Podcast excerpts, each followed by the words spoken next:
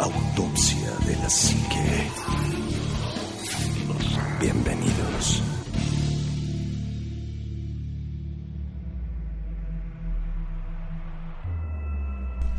Muy muy buenas noches, bienvenidos a otro programa más de Autopsia de la Psique. Yo estoy bien feliz y contento porque nuestra primera prueba en vivo funcionó. Vienen cosas más padres, este, eso eso me, me, me hiperfascina. Juana, muy buenas noches. ¿Qué tal, Anima? ¿Cómo estás? Amigos, ¿cómo están? Muy buenas noches. Eh, pues agradecerles mucho por todos los comentarios que nos pusieron en la transmisión en vivo que, que tuvimos. También eh, para toda la gente que, que, Que no pues, nos pudo ver. que no nos pudo ver y que ya nos vio después y demás, para la gente que nos ayuda a compartir los, los videos, los podcasts y todo eso, muchísimas gracias. Y bueno, pues un saludo también a, a Omar Carrasco que no está aquí. Un saludo, brother. Este, esperemos que, que hayas terminado tu mudanza antes de que te lloviera.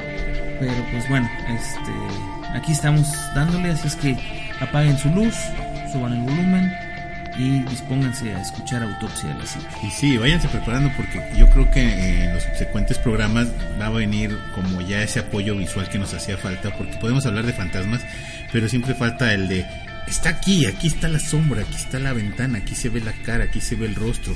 El, porque hemos tratado de hablar de ovnis, pero es muy difícil hablar de ovnis narrado de una forma para podcast.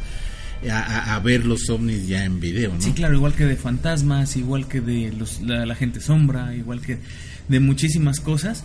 Pero bueno, pues estamos trabajando en eso. Obviamente el, el podcast no va a desaparecer, va a, estar- No, va a no, no, seguir el, el mismo formato también. O sea, si ustedes no tienen la oportunidad de ver eh, los videos en, en YouTube que, que vamos a subir o en, en el Facebook, la transmisión, lo que sea, van a poder verlo este, o escucharlo al Face.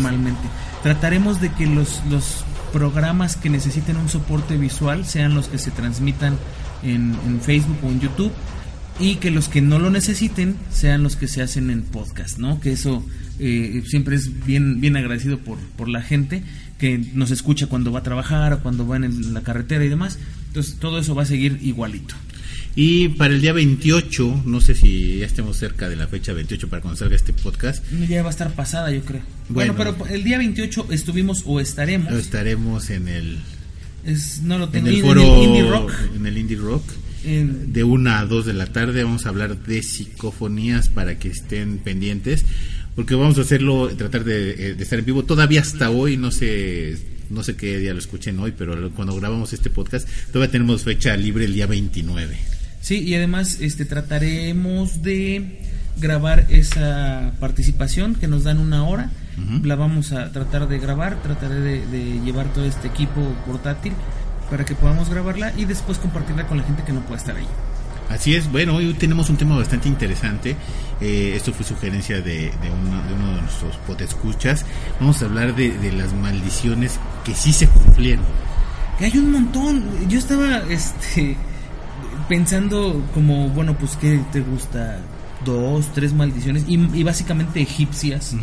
eh, que, que eran como que las que tiene el- el- la cultura popular Como que de son la las más tiene- conocidas. ajá, así de ah sí Tutankamón mató a todos no este pero realmente hay muchísimas cosas que han pasado y, y la verdad es que sí sí vale la pena echarse un, un, un- un brinquito ahí a, buscarlas que fue lo que hicimos realmente y encontramos bastantitas así es que les vamos a platicar de, de todas estas bueno de una parte de, de- de estas maldiciones que sí se cumplieron y que bueno pues nadie pensó que, que pudiera ser así Ya hay maldiciones que como nosotros van a decir, ay, ¿a poco sí, en serio? Ajá. ¿Cómo es? Vamos a hablar primero de esta, que, que, que me llama de, de, de sobremanera la atención. ¿Sa- ¿Sabes por qué? Porque me recuerda a mi infancia y me recuerda a las historias que me decían en la, en la escuela cuando te decían, ¿tú tienes pitufos? No los pongas en la cabecera de tu cama porque Pero- se eran- mueven en eran la unos noche. pitufos de plástico chiquitos. Sí, que- que- ahí tengo una colección de pitufos. Y que, y que inclusive vendían hasta el honguito eh, en la, la Popping Fox en Avenida Sí, en sí, Plaza sí. Universidad. Que Popping Fox yo un día quería quemarla porque vendía todo lo que yo nunca podía tener. ¿A poco? Vendían la- las caminadoras estas de Star Wars, este, sí, sí, sí. vendían un montón de el halcón milenario, fue la primera vez que la vi, eh, vendían los, los honguitos donde vivían los pitufos, vendían los pitufos, pero los padres, los de de color Ajá, y los sí, transparentes los de goma y- y los de No, eh, transparentes, era, era increíble verlos era era era padrísimo ahora esta supuestamente era a donde viene la maldición es que los pitufos en realidad eran los malos no eran Gargamel los era el buenos. bueno. Ajá, Gargamel era un cura o era un sacerdote que buscaba acabar con la maldad de los pitufos, los duendes malditos, que estaba encarnado por papá pitufo, que siempre estaba de rojo. Y, y, y realmente sí, o sea, este. El malo, pues se me fue el nombre. Este, Gargamel. Sí, efectivamente vestía una túnica negra con blanco. Porque nunca se me ocurrió pensar que era un sacerdote. Ya ves. ¿No? Y, y, y, y si hay una cierta relación, papá pitufo de rojo. Y además mencionaban algunos de los de los pecados que estaban prohibidos en, en, en la Biblia, ¿no? Vamos a hablar de la, La ira, gula, la la- gula. sí, sí, sí. Ahí falta pitufo lujurioso que no, no lo vi por algún No, pues, pero eran todos, porque nada Pero había estaba una representado por la pitufina. Claro, solamente había una pitufina. Después hubo otra pitufita que era más chiquita. Era una niña. Y había un bebé pitufo. Y había un bebé pitufo. Pero eso fue ya como en la segunda vuelta, la tercera Yo la verdad es que ya ni, ya ni supe, yo me quedé la que yo vi en los 80 y Sí. párale, ¿no? Sí, sí, sí. Donde eran 101 pitufos, incluyendo a Pitufina y, y, y ya. Ok. y luego- entonces, la, la maldición de los pitufos, ¿cómo, cómo, cómo está? Pues la maldición de los pitufos era esa precisamente de que Gargamel realmente quería erradicar la maldad de los pitufos y los pitufos seguían creciendo en número, que eran 101, ¿no? Hasta donde yo me acuerdo, que era la que hacían el festival del 101 pitufos y les faltaba uno y que tuvieron que crear un robot o un pitufo alterno para los- la, la danza de los 101 pitufos. Ok. Además, por ejemplo, su gato, ¿cómo se llamaba? Azrael. ¿Y sabes qué es Israel? Sí, sí, sí. Israel. Sí. ¿Y sabes qué significa Israel? No. Pues es el pueblo de Dios. Oh, bueno, sí, en, en la- eh, bíblico sí. O sea, como que lo- las referencias Ok. a lo bueno era lo malo en realmente en la serie, ¿no? Ok. De hecho, esa serie tuvo un montonal de, de, este, de crítica. No, y de, y de historias y leyendas de que un pitufo había matado a una niña, un pitufo de peluche había Sí, sí, despertado, sí. había cobrado vida y había matado a una niña mientras dormía. Otras de que un pitufo, miles de pitufos existían en su casa y que iban y robaban a la gente. Yo me acuerdo que en la escuela en la que yo estaba, no fue del, del grupo donde yo estaba, pero sí en esa escuela, una mamá invitó a las mamás de, de otros niños a que tiraran los pitufos. O sea, de eso sí me acuerdo y ahorita me, me hizo ruido como... Pues sí, como que sí te suena lógico. Sí, sí, sí. Y, y- y, sabes, a mí me atemorizaba muchísimo. Me acuerdo que los pitufos los vendían en unas cajitas así, Sí. un poquitito más grandes que ellos y, este, y- se podían ver a través de la cajita.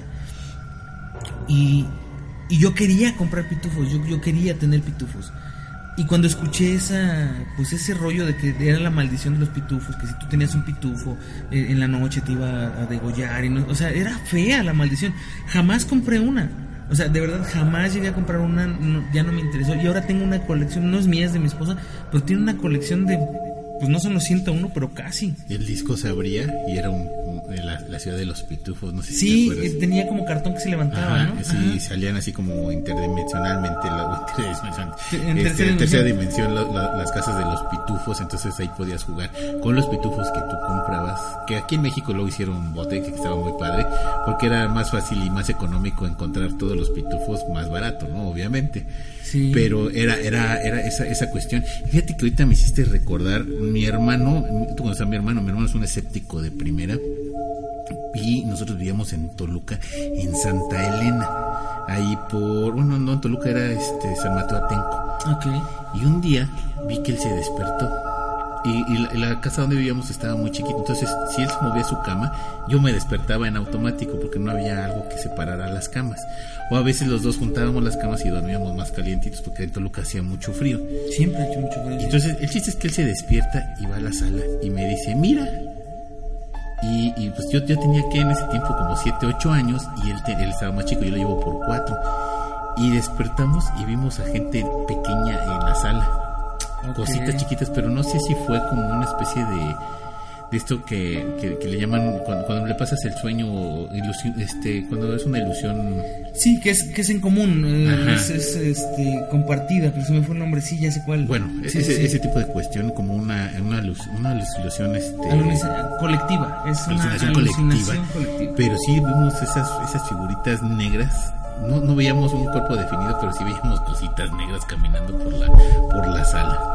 Ok, no. Entonces, hablando, hablando ahorita de, precisamente los pitufos, eso fue mucho antes de, de que supiera que existían los, los pitufos, ¿no? Hasta que dices de, de, de cositas negras caminando por la sala, fíjate que también hay una, una, pues sí, una maldición que está asociada a los gatos negros y que supuestamente la hicieron cumplir. Eh, los gatos negros, pues desde la antigüedad, desde hace Todavía, si, si- muchísimos si te años. cruza un gato negro, Sí. si ves un gato negro. Exactamente. Eh, la gente le tiene mucho miedo a estos animales que pues no dejan de ser igual que cualquier otro animal, básicamente, pero se han usado para muchas cosas negativas, ¿no? Los han sacrificado O que animales. dicen o- que los gatos son como algo, unos seres terroríficos, porque no es que tú tengas un gato, el gato te tiene a ti. Sí, sí, sí, el gato es el que te, te controla y te maneja. Entonces, bueno, pues se supone que eh, en la Edad Media cazaban a los gatos negros porque eran los portadores de las malas, las malas noticias, de, de- de las hambrunas, de, de muchas cosas. Entonces los cazaban para que eh, no hubiera cosas malas, que no pasaran cosas malas. Sin embargo, hay gente que piensa que el hecho de que los hayan cazado generó que, que se vengaran de la raza humana con la peste negra, Con la porque la peste peste, bubónica, se transmitía por las ratas y por las heces de las ratas. Sí, que ellos mismos cazaban y que llevaban a casa. Exacto, y como no había gatos para disminuir la población de ratas, entonces esa es la venganza de los gatos sobre el ser humano en la Edad Media. O sea, ah, nos matas, bueno, pues ahora algo malo te va a pasar. Y entonces existió la peste bubónica que, que, que mató a cuántas personas en, en el- un tercio de la humanidad. de la- sí, o sea, prácticamente el, toda Europa. y el otro tercio estaba viviendo en América feliz y contento sin tener contacto con los europeos. Exactamente. Entonces, oye, eh, además que no se ha erradicado la peste bubónica, o sea, que ha regresado varias veces. Y de hecho estaba leyendo hace poco de, de- de que encontraron un virus súper cañón en los glaciares Sí, que apenas. lo volvieron a reactivar y que sí funciona todavía. Entonces como que están aislando esa zona de, de- del, del polo norte. Del Los polo sur, glaciares. ¿no? No, es en el, en el polo ¿En el norte. Polo Norte?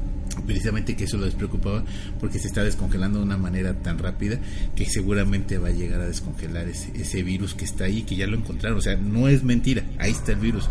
Búsquenle ahí el virus este, en el glaciar. Sí, de hecho sí, sí vi la, la portada de la nota, es una fotografía del glaciar que se está derritiendo, pero digo, no es de extrañarse, o sea, Ah, no, muchas enfermedades están ahí. se encontraron en árboles en el Amazonas, otras enfermedades se encontraron en lugares, este, en grutas, en cavernas, que fueron trasladadas a los seres humanos.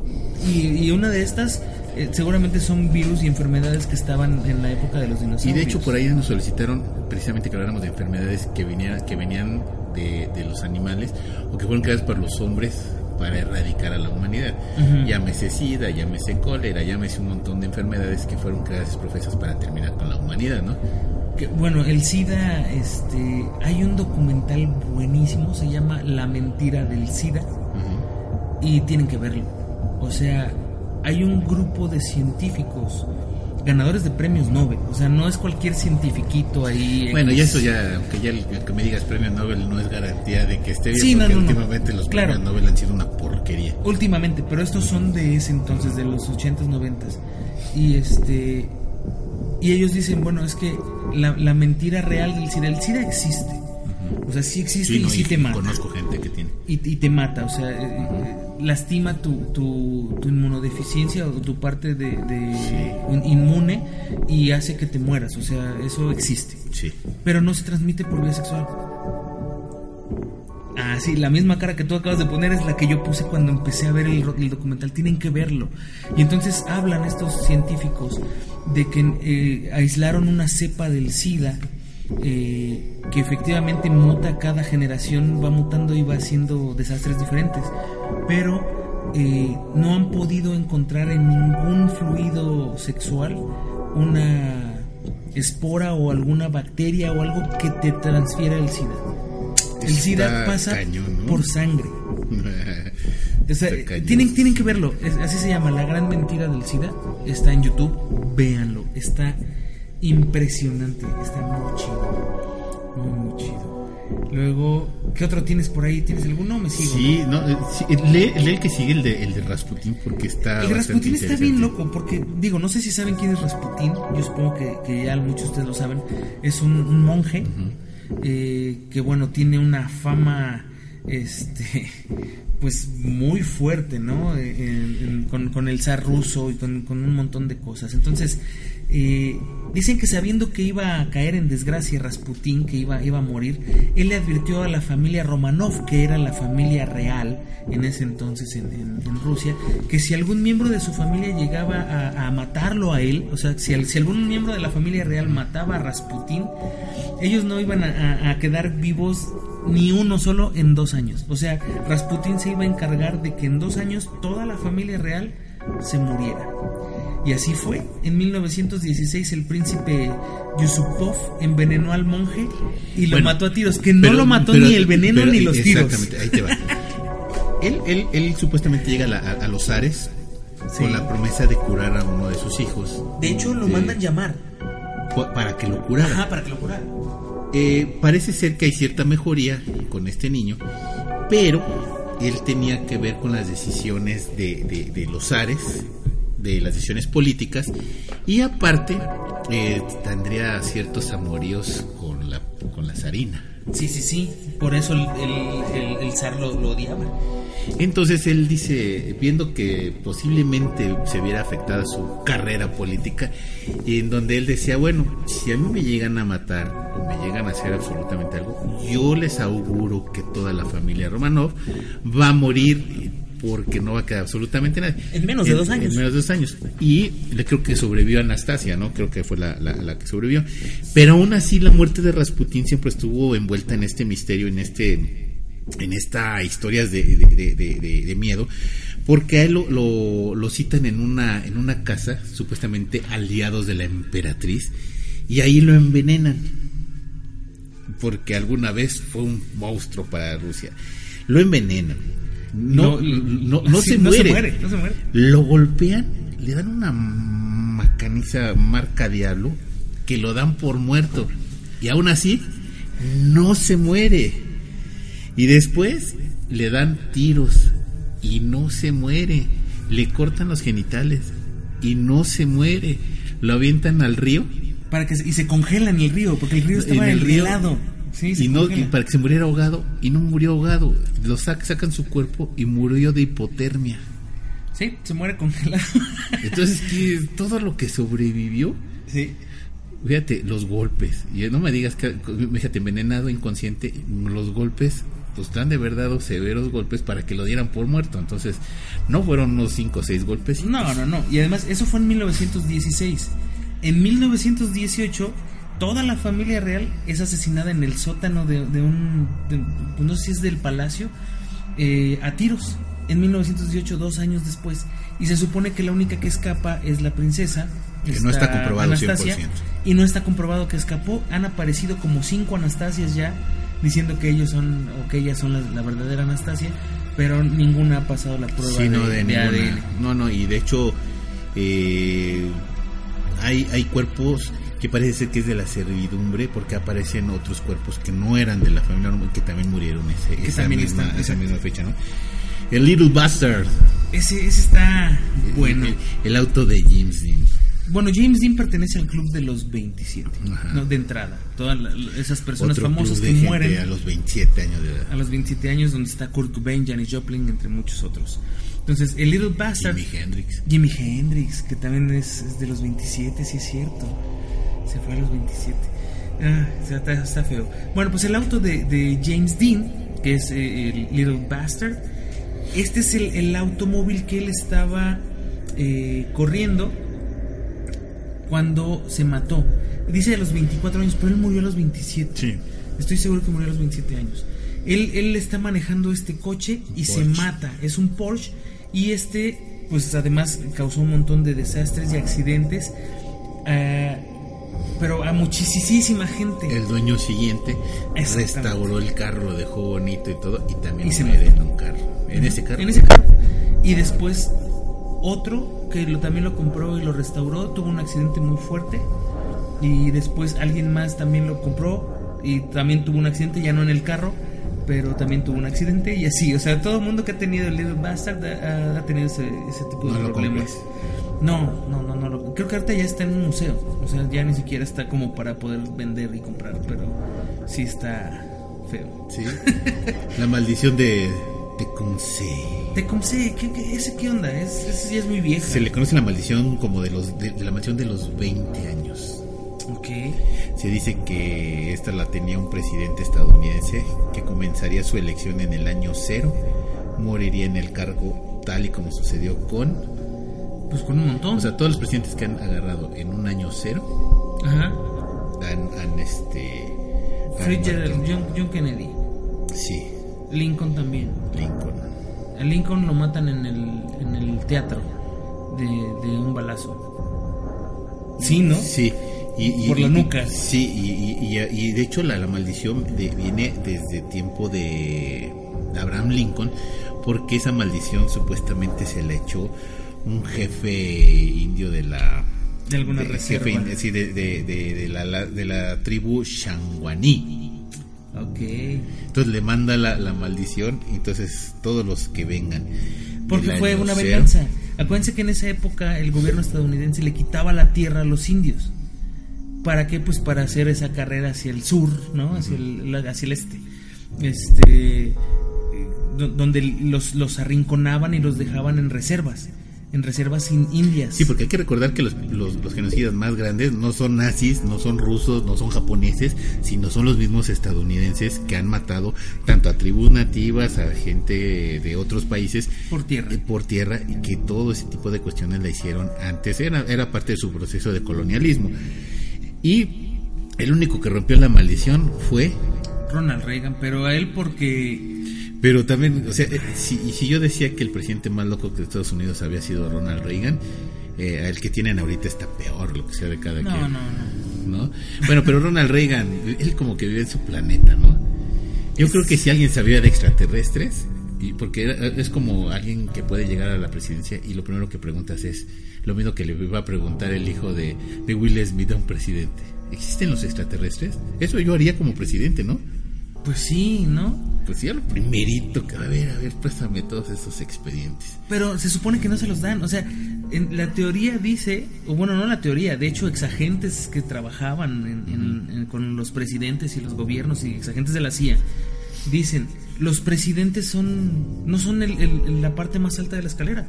O sea, el presidente está como por en medio. Arriba de él hay un chorro de gente que, que no permite que él tenga acceso a muchas si yo cosas. fuera presidente, yo te pondría a ti, amigo, en esas en esa cúspide para que me dieras todos los Sí, archivos. ojalá, no, pues estás No, hablando estaría ya de este. ¿Cómo se llama este tipo?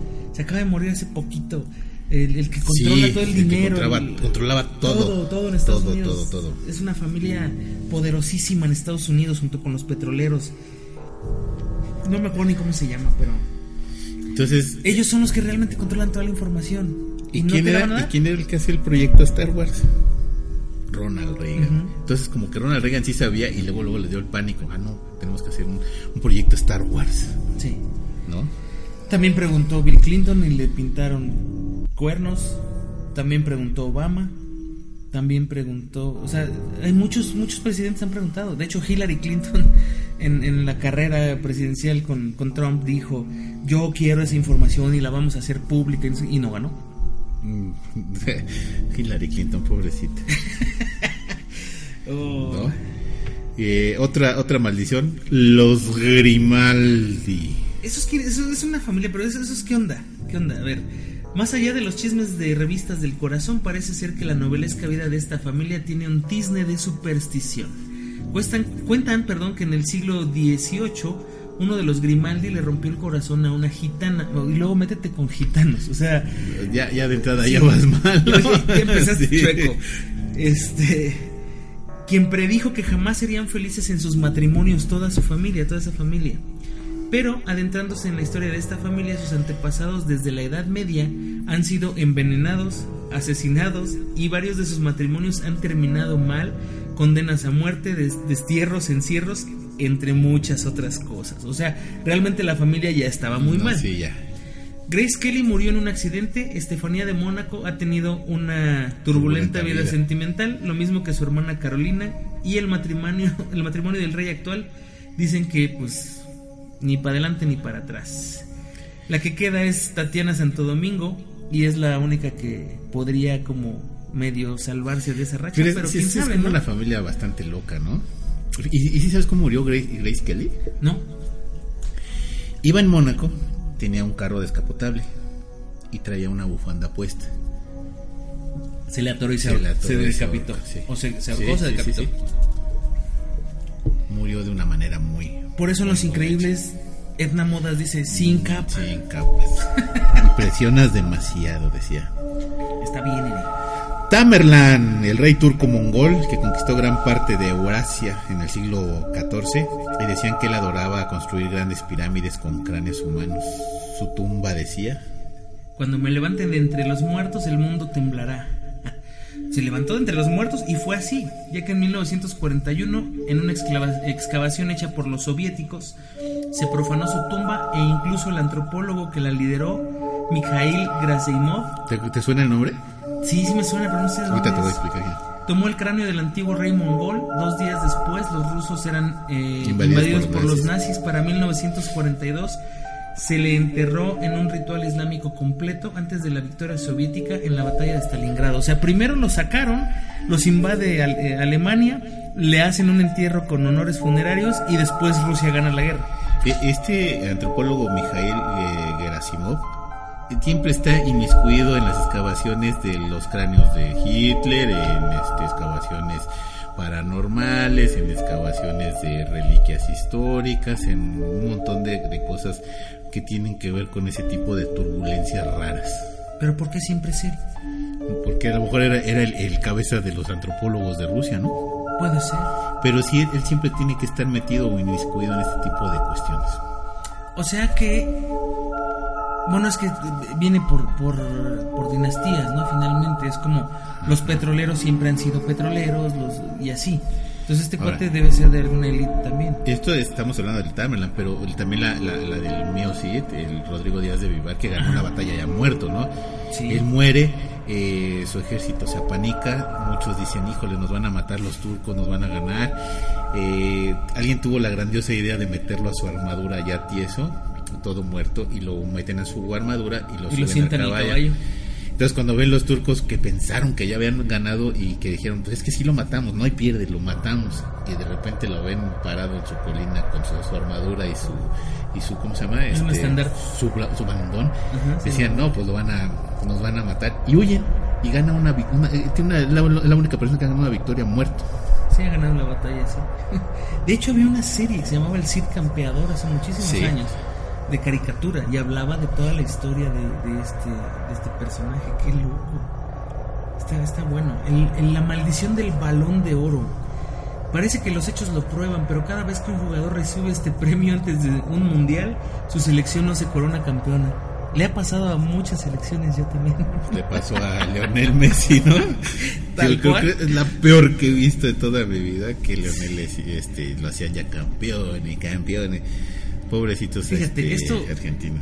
La- desde Alfredo Di Stefano, que no Sí, fue Alfredo al Di Mundial de. Suecia en el 58, hasta Leonel Messi que se quedó en los Crespos en el 2010. Argentina hizo un pobre papel en Sudáfrica. De la porquería. Sí, mal, de mal, la mal, porquería. Y nos pasó a nosotros. No hacíamos campeones a la selección nacional este, con Hugo Sánchez en la selección. en Sí, Unidos. claro. Y perdimos. Nada, bueno, eso, eso es de nada más de él. Pero esa maldición de la del Titanic. La del Titanic, esa es interesante. Esa es interesante. Se dice que un famoso barco, que, o sea, en el famoso barco del Titanic había una momia egipcia, esposa de un faraón. Su leyenda profería que quien profanase su tumba reposaría en los dominios de Adhut, dios egipcio del mar.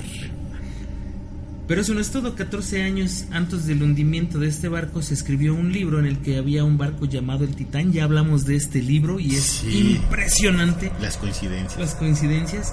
Este barco, el Titán, se hundía de una manera igual, traía el mismo número de botes salvavidas, sobrevivían casi el mismo número de personas. eh, o sea, eh, narraba la historia del Titanic muchos años antes de que esto pasara. Si no cree nada de esto, le contamos que el año pasado, o sea, en el 2016 más o menos, el, el barco Balmoral recreó la ruta del, del Titanic, volvió a zarpar del mismo lugar para llegar a Los Ángeles.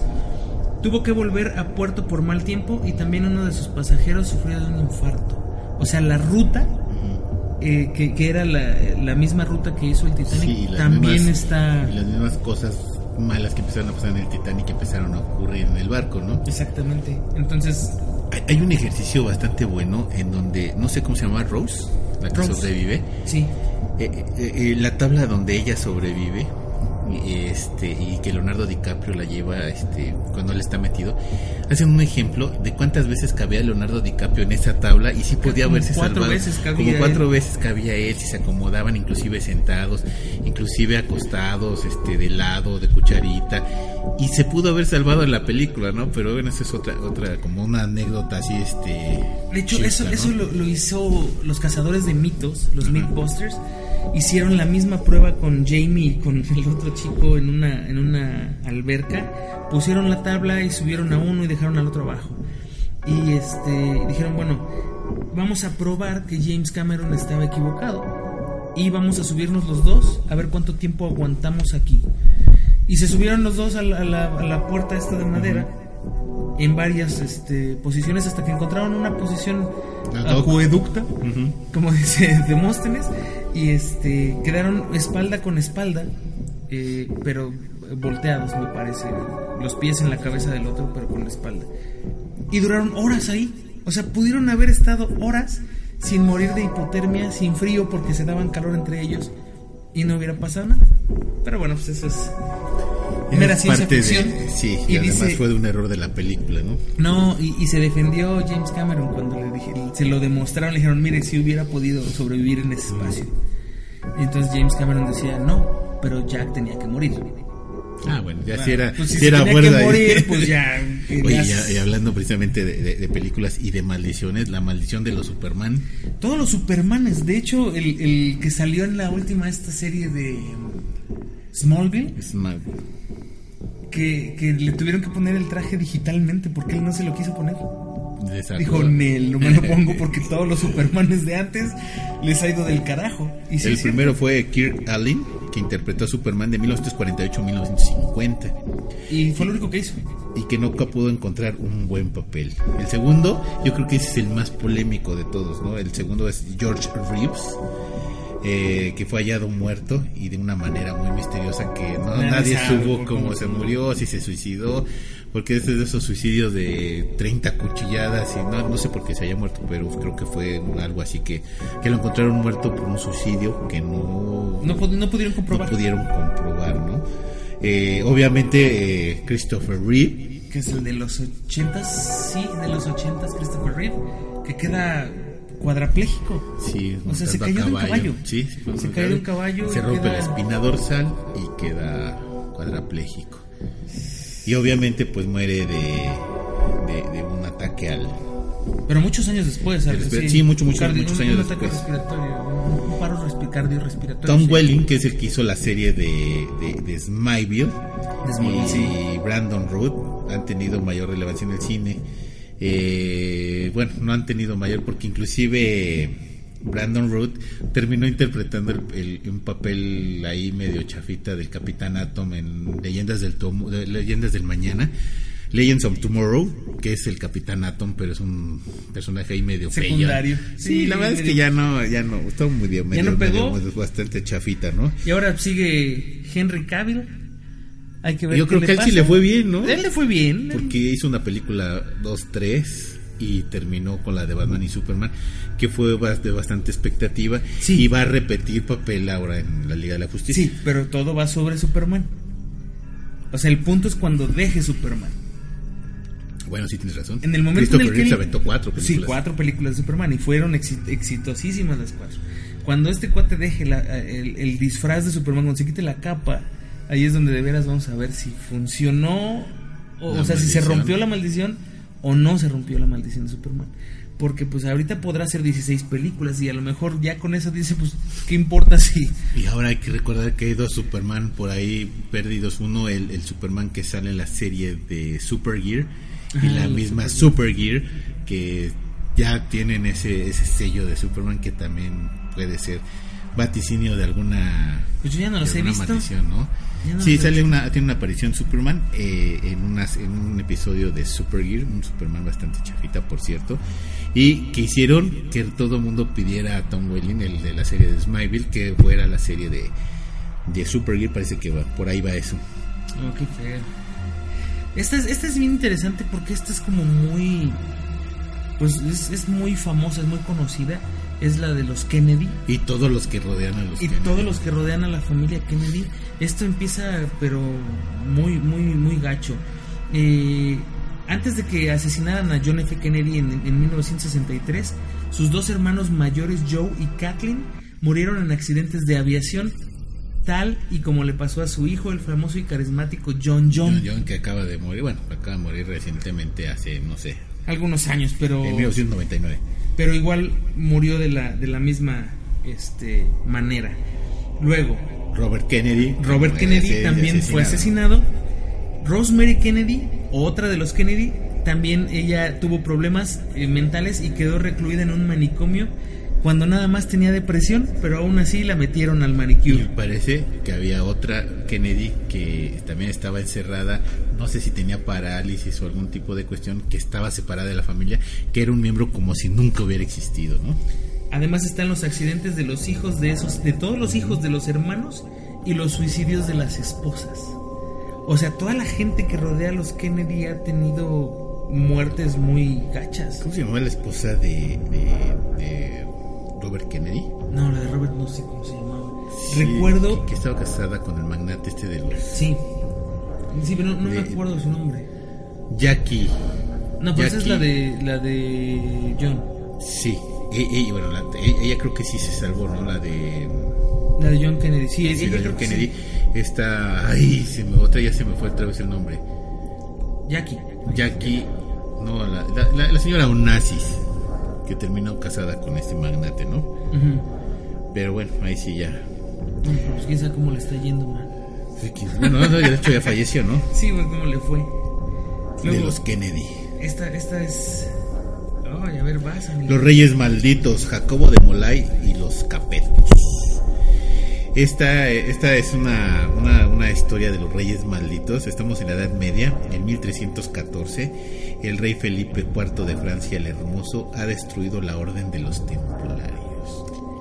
Y los templarios sueltan su maldición. ¿no? Ustedes, ustedes han de recordar quiénes son los templarios. Los templarios empezaron como un grupo Caballeros de guardias que cuidaban el camino hacia Jerusalén.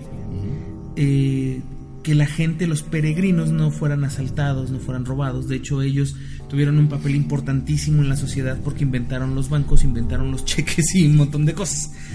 Entonces eso los fue haciendo cada vez más y más y más poderosos. Les daba más dinero y bueno, pues llegaron a ser inclusive más poderosos que el mismo Papa y que el Vaticano, así. Por eso es que se ordena su desaparición y su destrucción y los persiguen y los matan. Tú cuidas mi espalda, yo cuido la tuya. Así es, ese era, Ese era el lema, de, de los de- templarios. de ellos. Pero eh, no sé si también hay una anécdota de ellos que parece ser que la, la- esta, esta fecha fatídica de martes 13, porque viernes 13 tiene que ver con Freddy, Ah, sí, este, no, no, con, con la película de Jason. Sí, no, Pero el martes 13 es el de, de veras. No te cases ni te embarques. ¿Por qué? Porque precisamente en martes 13 es cuando le dan crán al alacrán a todos los templarios. Eso significa que los matan. Sí, porque Sí. la gente de otros países va a decir que es crán a la. Sí, al alacrán. Sí, bueno, eso es algo aquí que Los- tenemos aquí como muy... Los, los matan, pero los persiguen y los matan de una forma horrenda. O sea, sin piedad, los, los, los, eh, los acribillan.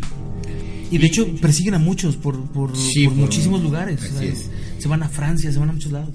Y fíjate, eh, eh, eh, Jacobo de Molay, que era el, el- vamos a hablarle, él, él se llamaban maestres, pero vamos a decirle como que es el líder de los templarios, lanza su maldición mientras es consumido por las llamas de la hoguera.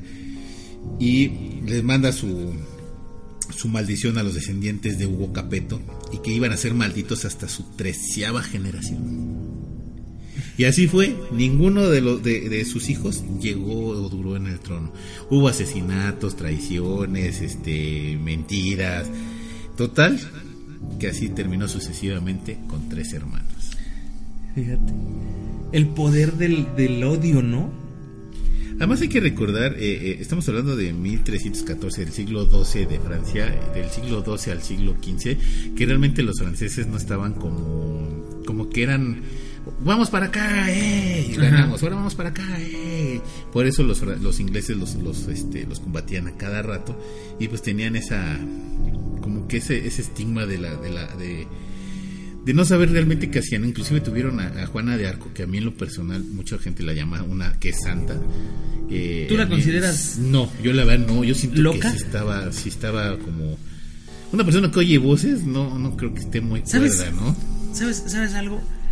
Yo leí y vi después un, un documental de Juana donde decía, es que realmente no estaba loca, porque no existió, nunca existió, es solamente una historia, es una leyenda que se inventó para darle fuerza al ejército, pero nunca existió, o sea, no hay un registro real de que esta persona haya existido. De Juana de Arco. De ningún lado, o sea, no existe ni acta de nacimiento, no existe, bueno, no un acta, pero no una constancia de dónde nació, no, no hay documentos oficiales en donde haya constancia de que tuvo contacto con el rey y que le haya prometido que iba a ganar la guerra y que Dios le había hablado, o sea, todo eso en ningún lado existe, es como una historia. Pero, pero viene la otra parte donde sí me suena real, en donde ya empieza a querer tanto poder Juana de Arco que terminan matándola, ¿no? Bueno, sí, sí, se supone que así es, pero pues es como a quién mata si no existe, ¿no? O sea, es como pues como las historias que, que inventan en los terremotos, todavía queda un niño ahí y para hacer que, que De hecho, por ahí hay una historia una. de, de- de Juan Diego, de bueno, ahora San Juan Diego, de que tampoco realmente existió, tampoco existió San Juan porque Diego. no hay como tal una un antecedente del histórico o, o ni siquiera un acta de nacimiento, ¿no? no hay nada. Nada, y además el Juan Diego que se conoce fue como 100 años después de lo de la Virgen. Entonces Sí. como que no coinciden tampoco ciertas fechas o, o- motivos. Inclusive ahorita que estábamos hace poco hablando de la Biblia, eh, cuando, cuando dicen liberen a Jesús, ¿quién más estaba que querían? ¿A quién liberaban? ¿A Jesús ya? Ujú. Ah, o sí, o a este Barrabás. Barrabás. Sí. Y Barrabás existió mil años después. O sea, digo, mil años antes de, de- de Jesucristo. O sea, ni siquiera estaban en, en- en- en tiempo los dos ¿No? para que dijeras, bueno, soltamos a Barrabás o soltamos a Cristo. No, Barrabás fue un- un- en otra época, en otro momento, y Cristo fue en otro momento. Sí, y sin ni embargo siquiera están alternaron en, la mismo, en el mismo momento histórico. No, pero ellos están en el mismo tiempo en la Biblia. En o la sea, Biblia, sí. es, es- de entrada, ninguno de los libros de la Biblia se escribió cuando el tiempo de Jesús. Todos se escribieron 200, 300 años después. Sí, 300 años después. Entonces, realmente no es fidedigna la historia para nada. Entonces, estás hablando de que cada uno de esos escritos, cada uno de esos textos, eh, porque Biblia pues, significa textos pequeños, pequeños textos, eh, está, está errado. O sea, no quiero decir que la historia que te cuenta sea falsa, pero tiene errores, muchos errores. Y el error más grande es, pues, o sea, si Barrabás ni siquiera existe ahí y no hay un registro real de Jesucristo, o sea, de, de Jesús de Nazaret. Hay, hay, hay un documental que se llama La tumba de Jesús, en donde creo que es ¿Cuál James tumba? Cameron. Como, hay como cinco tumbas en Jerusalén. Se supone que encontraron la que era de él porque en esa tumba está, en- está enterrado o hay un osario que es, es de María, esposa de José. Y hay otro ahí mismo que es el de José y hay otro que sería el del supuesto hermano de Jesucristo y no sé qué tanto rollo. No sé, total que está toda la familia ahí y ahí está el, el osario que dice Jesús. Este, también está el de su hermano, ¿no? El- el- este, existe el Santo Sepulcro, Sí, está sí, sí. El, el donde van los testigos de Jehová y los cristianos, o sea, son como cinco los que hay. Pero resulta que esos nombres eran los nombres más comunes en esa época. Entonces, Como ahorita el familias- Britan y el Brian. Fíjate, el Britan y Brian, fuera de relajo en el registro civil, son los nombres más, Más mencionados comunes, ahorita en esta en esta década. en esta generación. sí. Y entonces, pues si son los nombres más comunes en esa época, una de cada 50 tumbas o 100 tumbas que abras vas a encontrar nombres Sí. similares. Entonces, eh, si vas echándole cosas, vas juntando evidencia o vas agarrando ahí, pues te das cuenta que, que nada concuerda, ¿no? Pero sin, emba- o sea, sin embargo, la historia de la Biblia está repetida en muchos otros lugares que no nada más es la Biblia. O sea, la historia de Jesucristo está en, en- en otro texto de otro lugar con otra persona, con otro nombre. En el Corán. Sí. Existe en el Corán como tal. No como Mesías, pero sí como profeta. Como profeta, sí, sí, sí. De hecho, lo que decían es que, pues, los, los mismos judíos este, ortodoxos dicen que Jesús no fue el Mesías, ¿no? O sea, fue simplemente un profeta. Y, y ellos siguen esperando al Mesías a que venga. Y por primera vez, ni siquiera por segunda, como, como todos los demás. Sí, como los judíos. O sea, Ellos inclusive usan la- la- lo que sería la- la- el Antiguo Testamento, ¿no? exactamente. Entonces sí, en, qué, qué- qué curioso. Sí, es muy extraño, es muy extraño. No, y hablar, un día, un día hay que hablar de la, de la Biblia. Yo no me he querido meter porque si el de la Virgen Es de escabroso, Guadalupe es sí, así claro. como muy escabroso y tuve como mi, mis asegúnes por hacerlo, pero, pero hablamos de la Biblia, de las cosas, por ejemplo, todas las que nos mencionaba hace rato, cosas paranormales o cosas extraterrestres, estaría bastante bastante interesante, ¿no? Sí, bueno, me, me hace acordarme, ¿sabes de qué? De, de las reglas de la radio de hace 10, 15, 20 años, ¿no? O sea, hay tres cosas con las que no te metes. Gobierno. Con el gobierno, con el ejército y la Virgen de Guadalupe, ¿no? O sea, así de fácil. Y ahora, pues, mucha gente, hay, hay muchos ateos de, de, de moda, o sea, por moda, que dicen, no, yo no creo nada porque nadie cree nada. Este, créanme, el día que tengan ustedes una necesidad grande, van a creer. Y eso es lo que te dice, bueno, o sea, hay algo, hay algo, porque sí lo hay, pero está mal escrito, está mal documentado, está, está descontextualizado, está, pero de que hay algo, hay algo. O Es que ahora la información se saca de, de Facebook, de, de páginas que ni siquiera... eh, Hay, hay, hay memes o información, tú lo has de saber también, que, que lanzan universidades, por ejemplo, con información falsa para ver cuántas veces se puede repetir y que eso lo hacen seguido las universidades. Y el que tenga mayor likes y reproducciones ese es el que gana, aunque la información sea falsa y aunque se mande de que fulano mató a Sutano por venganza, de que se aparecieron extraterrestres, como hace poco estaba viendo un video que me mandaron que decían cinco cosas extra- este, raras que suceden en videos y que se ve una montaña que se abre y que se cierra, ¿no? Ah, sí, claro, claro. que se ve súper chafísima, mm, como un Photoshop ahí medio, Pero ni siquiera Photoshop no, del no, de no. 2017, como un Photoshop como del 2008, 2009, todo un- bastante chafísima, ¿no? Sí, no, no, y- pero además son experimentos sociales que funcionan, o sea, y te das cuenta, y eso lo decíamos hace algún tiempo, chequen sus fuentes, fíjense a quién siguen, fíjense a quién leen, a quién le creen, a quién le hacen caso, porque muchas de estas cosas están puestas ahí. Ahora que ha temblado, eh, Sí, es el famoso este ¿Cómo se llama científico, este- que no, ahorita no me acuerdo. este imberbe, que no sé cómo se llama, no me acuerdo, pero ha habido como cinco videos posteriores al terremoto de- del 19 en donde dice, en, en- en un periodo de hoy a tres días va a haber un megaterremoto y, y, y va a volver a temblar y va, o sea, lo único que hacen es hacer pánico entre la gente, cosas que son estupideces del tamaño del mundo. Y, y son gente que no sabe nada, no sabe ni lo que no está te hablando. metas con Moni Vidente, por favor. Otra. No te metas con Moni Vidente porque Moni Vidente sí le atinó. ¿Sabes? ¿Sabes? Mira. Moni Vidente sí latino. Hay, hay dos personas a quien me gustaría entrevistar y buscaré la forma. ¿A Moni Vidente? No, no, no. Ah, yo quiero que entreviste a Moni Vidente. No, quiero, quiero. Y me dijeron que sí hay posibilidad de contactarlos a los dos. Uno es Alfate, si lo conoces, Sí, chileno. chileno.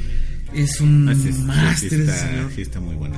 Nada más que también tiene una bronca él que da por cierta mucha información en un momento y después investiga. tiene que retractarse. Sí, que no investiga así como que, ay, lo Ajá. encontró luego, luego, como ahorita de los videos, ¿no? Ay, ay, lo encontramos, pero no, tranquilo. Sí, es, es como a él me gustaría y a, A este, Dross. no, no, no, al escritor de, de, de estos libros de, ay, se me fue, JJ Benítez, me encantaría, Yo tuve oportunidad de entrevistar a JJ Benítez a ese señor me encantaría entrevistarlo. porque ¿eh? yo en esa, en esa tierna infancia de mi juventud le pregunté a JJ Benítez por qué fue a la Universidad del Claustro de Sor Juana. Y yo acaba de leer el libro del caballo de Troya. es buenísimo, buenísimo. Cuando yo leí el caballo de Troya, dije, este, este cuate, o dije, dije de otra manera, Este güey. dije, este güey, de veras sí, sí viajó al pasado. Es que tiene, Y es ¿Caballo que de Troya de qué año es? ¿Es del 80 y no sé, algo? yo me lo encontré en los 90, entre 92 noventas. 93. Ponle del 90 y algo. Él hablaba de términos científicos que en ese entonces nadie manejaba. Ojo, sí, sí, porque a mí me llegó una información de, de la canavisión, de una, de una cámara que había tomado fotos. Ah, bueno, sí, sí, sí. Pero no, no, no. Pero, pero cuando él empieza a describir la máquina del tiempo. sí, pero yo tengo, tengo esa información y luego llega el caballo de Troya. Sí, ¿Qué traza "Ah, con cabrón", esto? o sea, e- esta información coincide con la que acabo de ver acá. Sí, sí, sí, no, por supuesto. Yo, yo conocí Caballo de Troya por mi mamá. Un día me dijo, ¿ya leíste este libro? y así como, como en, las películas que se abre un, hoyo en el cielo y sale un rayo de luz y ilumina el libro, yo así, no, ¿de qué habla? Léelo, te va a gustar. Ese fue uno de los libros, de, muchos libros que he leído, pero ese es uno de los libros que me ha acabado en dos sentadas, así de, no, y no puedes dejar de leer. Cuando describe la máquina del tiempo, y te empieza a hablar de las especificaciones técnicas del tiempo y de cómo hace la máquina para viajar. Te habla de muchos términos científicos que tú dices, ah, este cuate sí está pirado, o sea, tiene mucha imaginación. Corte A, cinco años después empiezas a escuchar esos términos en la ciencia y dices, oye, espérate, este cuate hablaba de eso antes, de, de que estos cuates lo hablaran. No quiero decir que sea alguien que realmente viaja Ah, en no, el no, tiempo, no. Y de hecho, Pero tiene contactos y está bien cañón sí, ese señor. yo le pregunté, oiga, así, así tal cual, así como soy yo, al chile. ¿Es verdad? Me dice, hijo, es una novela. Dice, ¿una novela qué es? Digo, pues algo que no es real, o algo que se inventa uno. Es una novela, velo como una novela. Pero ese velo como una novela me dejó con más dudas que, Claro, que- que- claro. que respuestas, ¿no? Dices, bueno, entonces ya, ya no supe ni, ni qué onda, porque le pregunté, le pregunté, yo le dije, es que como un año antes tuve una información, y antes la información no llegaba por internet, tenías Sí, que no, leer, no, no, leer. revistas, artículos, un montón de, la- de, de esta cámara de la Canavisión, que era, la hizo un padre del Vaticano para tomar fotos del, Del pasado, pasado. y que hay dos fotos de Jesucristo, y que dices, ah, caray, entonces él me dijo, pues es que mucho tiene que ver porque esa, esa información en su momento fue muy relevante para el cierto grupo que nos gustaba ese tipo de cuestiones. Entonces, como que él ya había agarrado ese tipo de cuestiones porque en un libro no lo, no lo haces en uno o dos años. Entonces, No, como claro. que él ya había tenido eh, acceso a esa información antes para poder haber hecho ese libro. Ahora, el caballo de Troya es muy bueno, pero ya viene el segundo, el tercero, el cuarto y el quinto y dices, "Ah, Lleva no". nueve, creo, no sé No, cuántos ya sé, caballos. ya. El, uno es buenísimo, el Mi- dos ya no me gusta. Mi, mi mamá se quedó como en el 5 o 6 y la verdad es que los disfrutó mucho. Hay un libro donde también él habla de la Virgen de Guadalupe y también Ah, es sí. muy bueno ese, libro, la es rebelión de- maravilloso. rebelión de Satanás también está Sí. muy bueno. El Testamento de San Juan también es bastante bueno. Eh, eh, bueno, ahí tiene libros ba- bastante buenos. O sea, para que no digas que no soy fan de JJ sí, no, no, no. montón Sí, de es- libros, es, ¿no? muy bueno. Y a mí me gustaría Pero también se me entrevistarlo. hizo bueno el de Cañitas en su momento cuando lo pude leer, ¿no? No, yo el día que vi- leí Cañitas lo leí por cultura general y lo vomité. O sea, ese, No, no. ese libro lo tiré a la basura A mí sí me de dio miedo, o sea, fue como hace mucho tiempo. ¿Sabes qué libro leí que me dio mucho miedo? El Exorcista. Ah, Porque bueno, ese, no, ese me lo imaginé de piapa. Entonces llega a mis manos muchos muchos libros de, de, de miedo. Y dije, no, pues es que no me gustan. Y llega un librito así, una cochinada, un panfletito casi, casi. Sí, Cañitas. Y dices cañitas, y dices, lo voy a leer por amor al arte. Y, que sí, y sí me causó ese sentimiento de miedo, ¿no? Mira, la primera página le encontré como 16 faltas de ortografía. Ah, no, bueno, sí. O sea, no, pero yo ya leí una edición ya más. de- sí, no, ya re- que te revisaba. no, o sea, sí. Yo eh, lo leí, te digo, y dije, lo voy a terminar de leer porque ya lo empecé y porque no quiero que nadie me lo cuente. O sea, quiero tener argumentos para decir que este libro es una porquería. Lo terminé de leer y lo tiré a la basura, literalmente, lo tiré a la basura. Eh, pero a este JJ Benítez me gustaría entrevistarlo no por los libros, sino porque yo sé que él tiene contactos. O sea, no puede ser que hable las cosas que habla o, o hablaba en ese entonces sin tener algún contacto que le haya dicho algo. O sea, así de sencillo. Eh, hablábamos de Sixto Paz hace, hace, en, el- en el podcast pasado. Otra persona que en un principio fue un boom y después perdió mucha credibilidad. El, mismo, este, el de 60 minutos, ¿cómo se llama este tipo?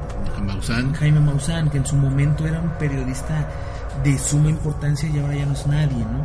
Entonces, hay gente a la que sí valdría la pena tratar de, de- de contactar, ojalá podamos hacerlo en algún momento, eh, y, no- y no para hacer el, el- o tirarles por tierra lo que hacen, al contrario, te digo, pues Alfate por desgracia no investiga en un principio, hasta después, siempre que, que hace algo y la riega, después dice, no, la, la regué, ¿no? Y ya, punto.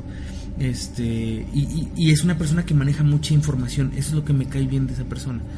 Y bueno, pues de, de este... No, además sabe de qué te está hablando. Sí. Porque no tiene así un guion que diga, "Va- vamos a hablar de esto y está leyendo las hojas así.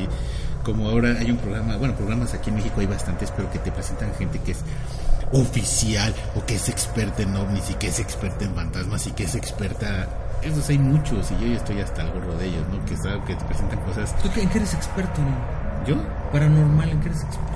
Paranormal. Es que nada, o sea, nadie puede ser experto en algo No hay un libro que te enseñe y diga, ay, pues oye, tienes que hacerle así asados o no. Es que la, la- la cuestión paranormal va cambiando todos los días y, y- y va ampliándose todos los días. Y además lo, lo paranormal adapta nuevas tecnologías, porque ahora ya se aparecen espíritus en la computadora, por Eso- el eso está- internet, por teléfonos celulares. Está como la teoría esa que, que dice- que dice, en los años 70 los ovnis tenían tuercas. Ajá. Ahora ya son de plasma. Sí, ya tenían, sí, ya tenían tuercas. en- Ajá, ent- sí, porque- estaban armados. Y por ahí dicen, no, Soldados. es que los ovnis se adaptan a la tecnología. No, no, no me, no me, no me friegues. Sí, o sea, es cierto, o sea, estaban soldados. Este Meyer que, que Billy tuvo Mayer. Billy Mayer que tuvo chorro mil fotografías de ovnis este inclusive fotografías de dos extraterrestres Sí. mujeres que eran de un comercial o sea estaba haciendo lana esa es la realidad acabo de ver antier un video con mi esposa y mi hijo de un ovni te lo juro que es la primera vez que digo no seas payaso cabrón". ¿Qué es eso? Está un coche grabando en una carretera a un coche que está detenido adelante con las luces prendidas y encima hay una luz blanca que es más como un cuadrado y está lanzando un rayo como de plasma, de luz de plasma hacia el coche y lo está escaneando. Se ve impresionante, Anima, te lo juro. Y es la, es la única vez en un video así que yo diga, eso, eso, no, es real. no sé qué es. Ajá. Bueno, hay, hay un video, Así. búsquenlo en YouTube, se llama, ay, ¿cómo se llama? Cuando, ah, una abducción, se llama video de abducción, en un programa en vivo. Está, están haciendo una entrevista a un señor, y no, lo que tú quieras, y por atrás se ve que están abduciendo a una persona. En serio. En serio, y ahí sí no hay pierde porque es en vivo. Wow. No es del día del Ramones que. No, que- no, nada. Que se puso el brazalete este. Ah, porquería. Bueno, pues era Maussan de Televisa. Pero bueno, al, al final ese, eso es lo que queremos hacer y bueno, habrá, habrá este, que también conocer sus opiniones, ¿no? Vale mucho la pena.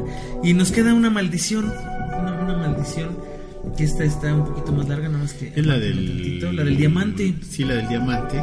Del diamante Hope es un diamante tan legendario, es famoso por quienes lo han poseído, ha sufrido un destino terrible. O sea, quien lo tiene Vela. Se atribuye a que fue robado de la estatua de la diosa Sita en la India y su primer poseedor fue el comerciante Jean-Baptiste Tavernier en el siglo XII.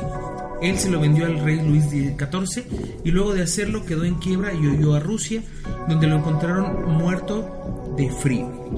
Y su cadáver fue devorado por las alimañas. O sea, te lo robaste, lo vendiste y después te cargó ahí muy feo. A su vez, el monarca francés se lo dio a una de sus favoritas, Madame de Montespan, que cayó en desgracia y fue exiliada de la corte. O sea, si, si por alguna razón lo tenías, algo, algo malo sucedía.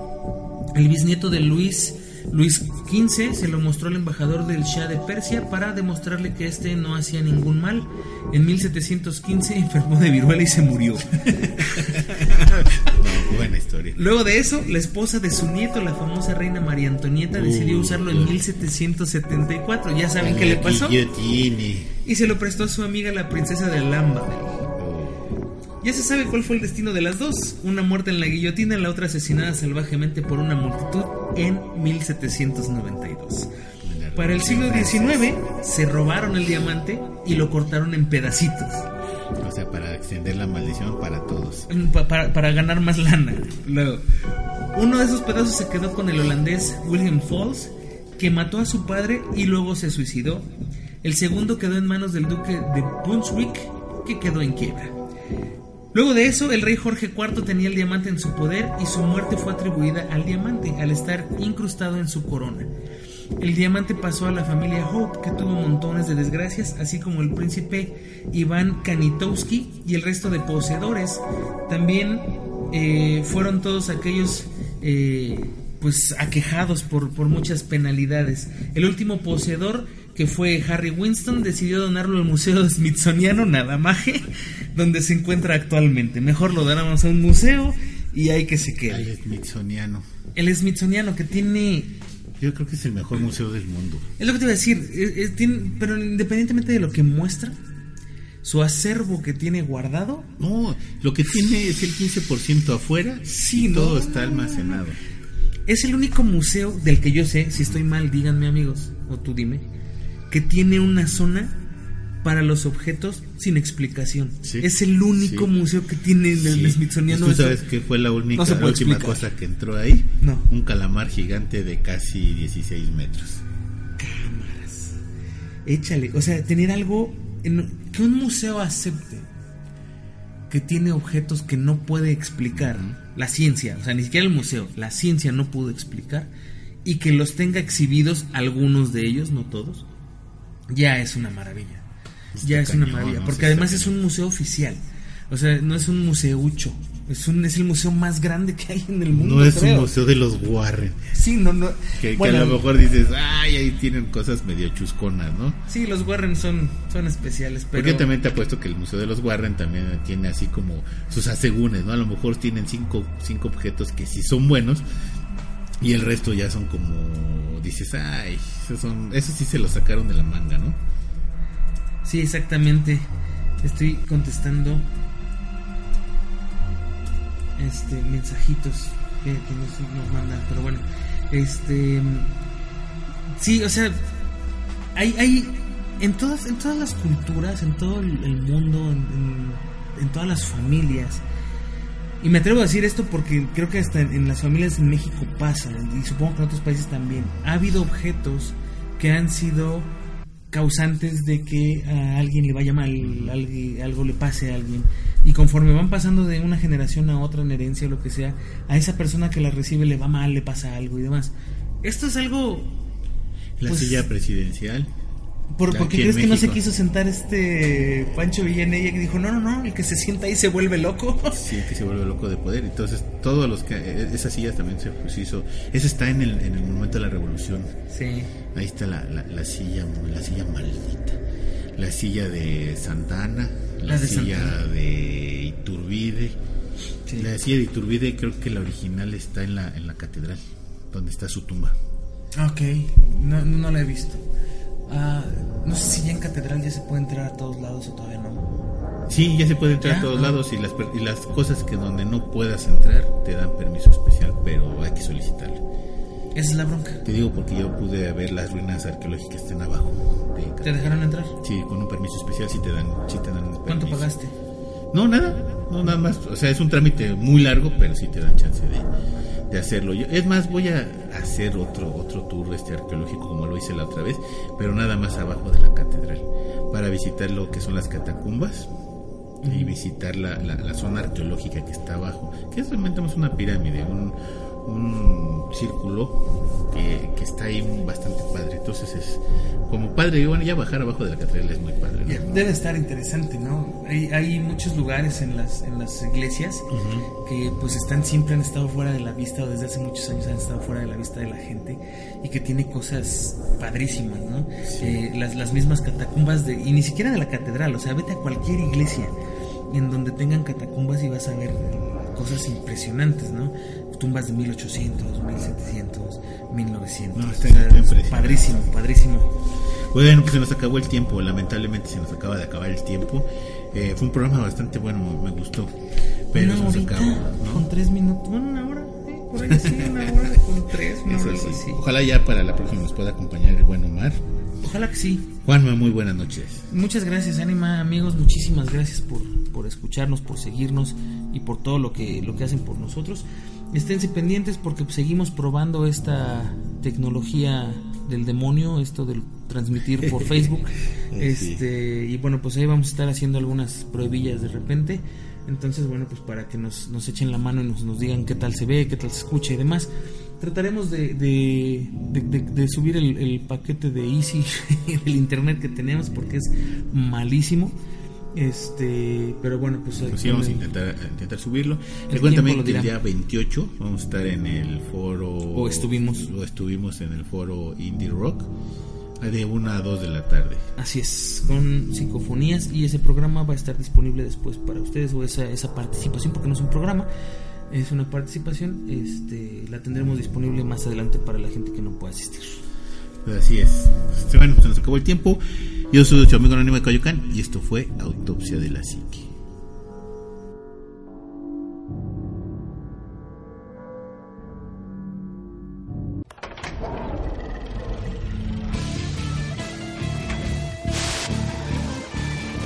Autopsia.